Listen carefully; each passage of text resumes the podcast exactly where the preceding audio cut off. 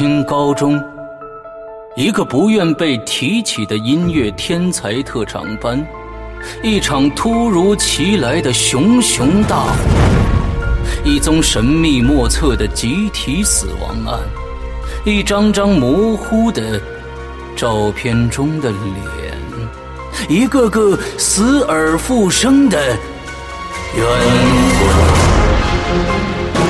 阴风阵阵，爱恨交割。中国十大著名恐怖小说家七根胡代表力作《鬼影人间》，带你走进高一零班。二零一三年十二月二十日，《鬼影人间》官方淘宝店及苹果 APP 全球首发，惊悚上市。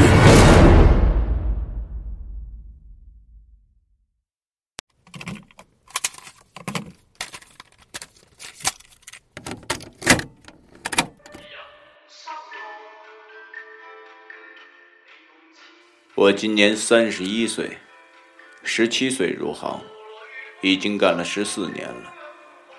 后来我结婚生子，于是我金盆洗手不干了。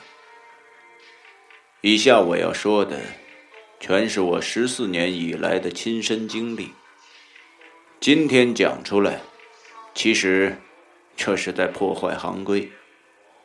另一方面，也是给大家。将灵异这个概念似信非信做个解答，希望各位今后遇到类似的情况之后，不必用一些错误的方法吓到自己或者伤害自己。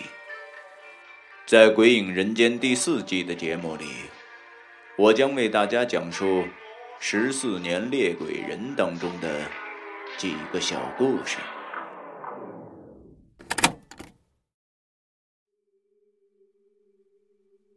最后，我们决定要立一个大阵，大到可以覆盖整个荒地。所需要的东西也很多，当中呢，还有一些比较恶心的东西，在这儿咱们不提。当一切都准备好了以后，我们当中有了分歧。我们当中有人提出来，必须要先看好日子和时辰，而由于我和 C 等几人从来就没有这么办过，我们觉得其实没有什么关系，反倒是浪费了时间。于是我们在这个问题上分成了两派，那么最后以我们妥协告终。日子选好了。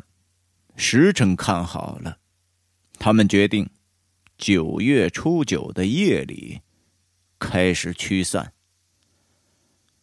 于是头一天，我们各自分工，我们在那片荒地的几个方位先挖好坑，埋下坟土，还有福包，让整个荒地在方位上成一个密封的状态。让里边的东西出不来。这个大阵我们立了一个晚上。由于是夏天，第二天我们去看的时候，地面上有很多的蚯蚓。在等待夜晚的途中，有几个同行从当地人那里打听了一点消息。这里。原来是一个小山包，为了给梁山大学做新的校区，铲平了。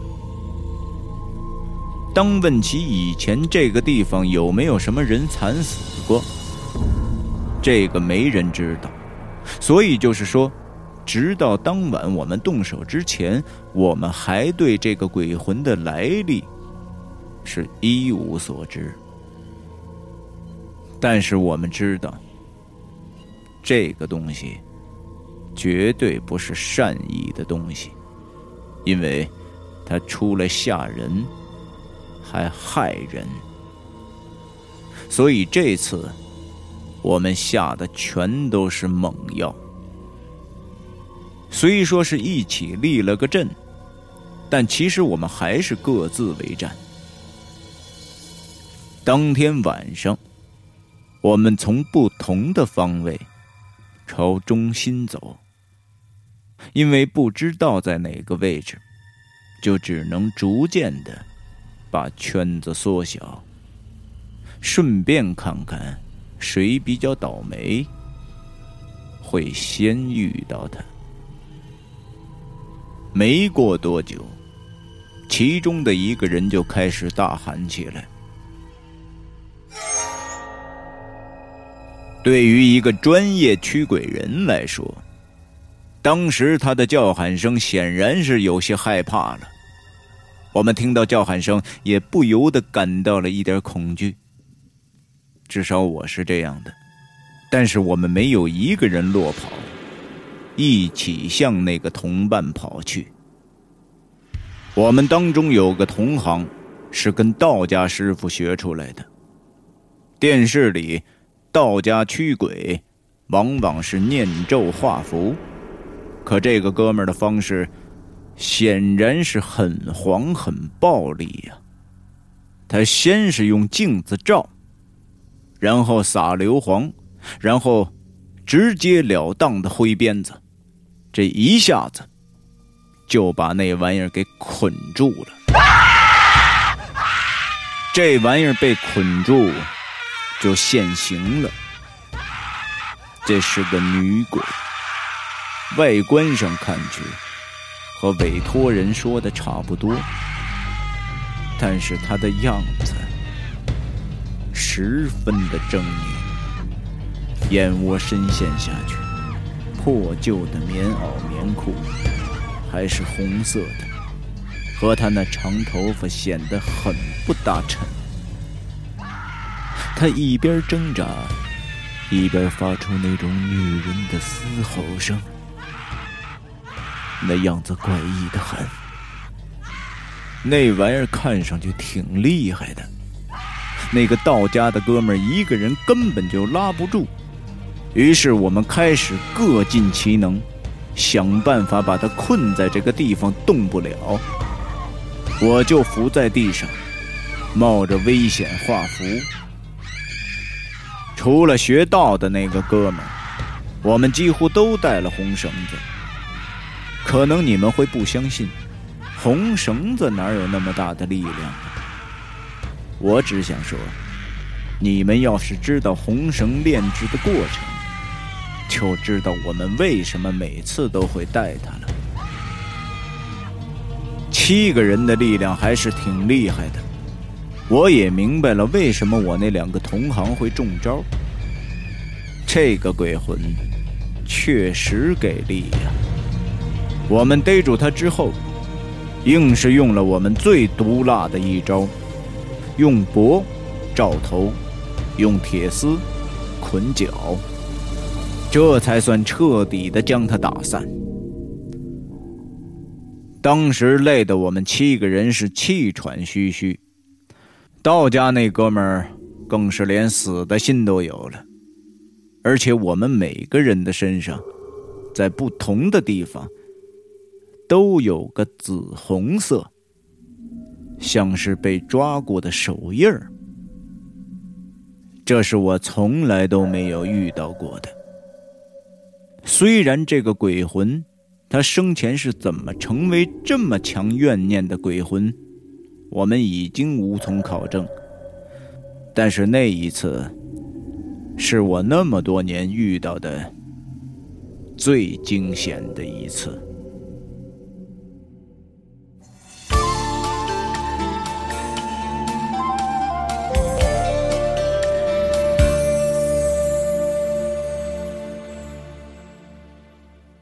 这个故事讲完了，那下面的时间还早。我就再为大家讲一个奶奶的故事。二零零八年的五幺二地震，是我们整个民族的伤痛。重庆震感非常的明显。我家住二十八楼，地震的时候，屋子里连站都站不稳，我还以为小命就此丢在这儿了。不过还好。好歹还是在自己的家。震完以后，我跟大家一样，赶紧打电话给家里人。可是那个时候，通讯中断了。之后看电视才知道，发生了汶川大地震。我开始尝试着联系成都那边的朋友，朋友报了平安以后，我开始关注死亡人数。五月十三号，我联系了一个当时在重庆汽博中心工作的朋友，请他通过他的关系联络到重庆交通广播，发起一个市民捐物资的活动。短短的几天，汽博中心。就积攒了近两吨的矿泉水、方便面、卫生纸、卫生巾等物。五月十九号，我们则作为委托方，跟着押运物资的车队前往四川。我们没有进成都，直接绕道去了都江堰，那是离成都最近的一个重灾区。部队设了关卡，不准拍照。不准录像，旧衣服不收，那是怕担心伤患交叉感染。于是我们把矿泉水等能带进去的东西转移到一个车上，就这样，我们进了镇区。那个状况啊，确实很惨呐。震后的第七天，正值入夏。那空气里弥漫了一股腐烂的味道，尸体都被统一的处理了，残垣断壁，比比皆是。都江堰我去过很多次，包括那里的一些小镇，而受灾最重的，就是那些学校。我这是唯一的一次不是以本职去到现场。看到那样的场景，我还是很动容的。成都很多和尚都来了，他们分散行走在残垣断壁间。给我们带路的官兵说，这些和尚是佛教协会组织过来的，他们是帮助死难者念经超度的。我真的很想替逝去的生命做点什么。可我并不能这么做。这突如其来的地震，原本就在一瞬间夺走了他们的生命。我实在是没有再将这些可怜的亡魂驱散的勇气啊！再者，数量很多，我们几个人根本就搞不定。我这也是第一次感觉到自己如此的没用。我想。跟我一起的几个同行，应该也是这么想的。离开都江堰，部队让我们里里外外的消毒、开放行条，我们才回到成都市区。回到成都吃饭的时候，我们商量出一个结果：明年等道路修好了，我们会再来一次，看。能不能为逝者做些什么？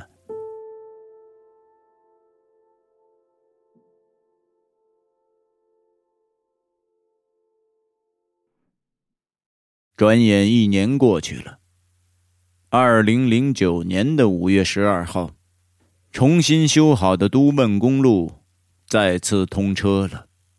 那几天，我们约上了 C 和 C 的师傅，我们买了不少的东西。有画板、足球、新衣服什么的，打算也应个景捐给当地的学校。重新走那条公路的时候，我们常常停下车，在路上步行一段路。C 的师傅是我们这行的元老级人物，据说他有种很神秘的感觉，不需要像我们这样找理由佐证灵魂的存在。他凭感觉就可以知道。刚进入映秀的时候，路边上有一块巨大的从山上滚下来的石头，上边用血红的字写着“五幺二映秀”。C 的师傅下车抚摸那块石头，他说：“这条路的路下边，不知道埋了多少的冤魂，就连尸体都没有重见天日的时候。”到了映秀的时候，我们去看了看地震遗址。原本以为那些死过人的地方，多少会有点灵魂的痕迹。可是看了以后才发现，原来政府规划这里开放成旅游区的时候，显然也考虑到了这里的怨气太重了。整个遗址的六个方位都立了碑。由于这六个方位的特殊，我们知道。在这里，是被下过狠招的。里边所有的灵魂，全都消失的干干净净。后来我们在当地找地方吃饭，在吃饭的过程中，店老板无意间跟我们闲聊的时候说起了一个事儿，说是有家人在地震的时候全死光了。只留下了一个老人，还没跟着大多数人离开伤心地，还住在镇上。老人的岁数比较大了，全家人都死绝了，很是可怜。他精神恍惚，常常说看见自己的老头子，还有自己的孩子。大家都以为他是受了巨大的刺激。乡亲邻里看见了他，大家都常常帮助这个老人。我们听到以后，先不去管老人是不是真的看到自己家里人的魂儿了，我们决定要去老人的家里看一看，帮一帮这个老人。零九年重建的映秀，大部分还依旧是活动的板房。那个老人因为只有一个人，所以住在那个板房区比较靠角落的位置。我们去的时候，老人坐在门口发愣，直到热心的店老板告诉了老人，我们是从重庆和成都过来的，想要给他帮点忙什么的。老人看上去大概七十多岁了吧，可并不像是个糊涂人。他显得和大多数老人一样，热情的招呼我们坐下。我们聊了聊家里地震前的情况，得知老人有两个儿子，一个女儿。女儿是老师，死在毕生热爱的讲台上。丈夫是个退伍军人，从年龄上来看，应该是朝鲜战争阶段的老兵。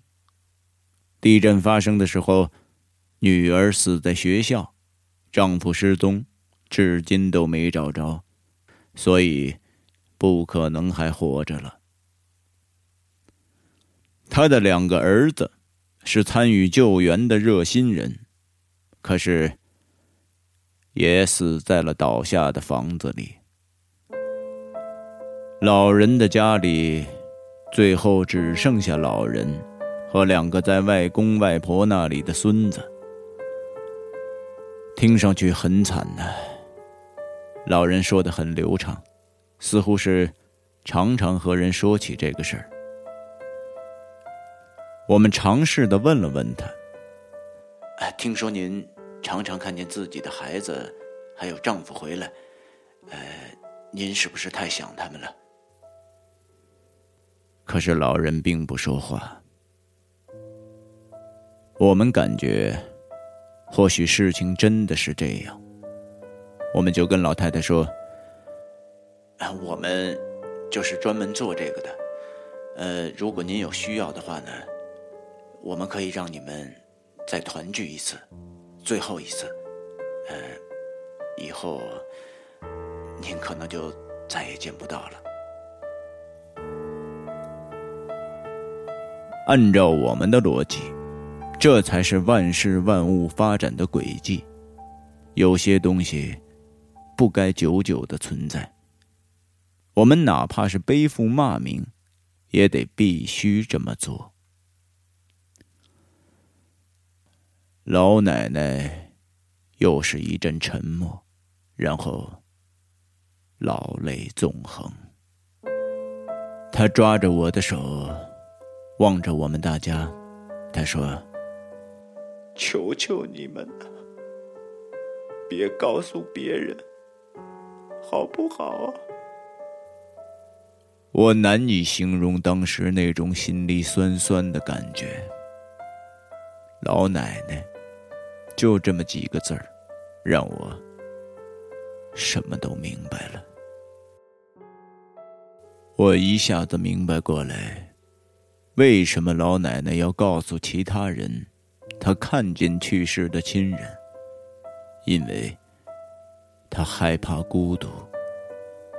我也明白她为什么要求我们不告诉别人，因为她害怕有人把他们带走。我的一位同行是个成都的姑娘，她转过头去擦眼泪。不夸张的说，我要是女人，哭得比她惨。在当下，我们没有人会出手带走老奶奶唯一的记挂。谁要是敢这么做，估计会被我们打残废。可是放任游魂，那并不是我们的立事原则。在给老奶奶留下一万块钱之后。我们去了板房区的居委会，好说歹说，人家总算答应我们，如果老奶奶去世了，他们一定会通知我们。在二零一零年六月九号，王爱华老人去世了，享年七十七岁。我们按照一年前的约定，送走了他们全家人。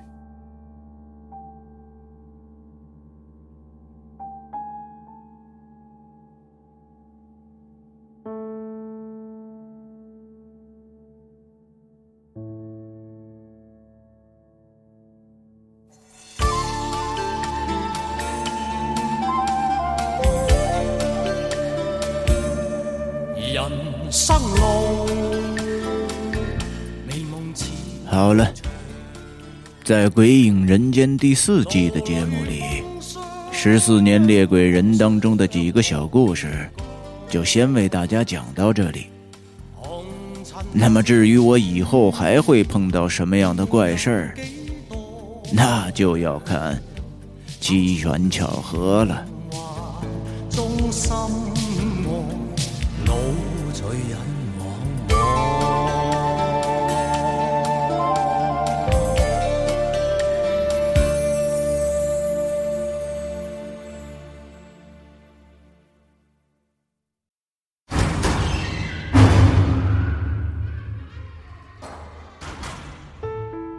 刚刚你收听到的是《鬼影人间》惊悚系列音乐剧，更多精彩，请关注新浪微博“鬼影人间”。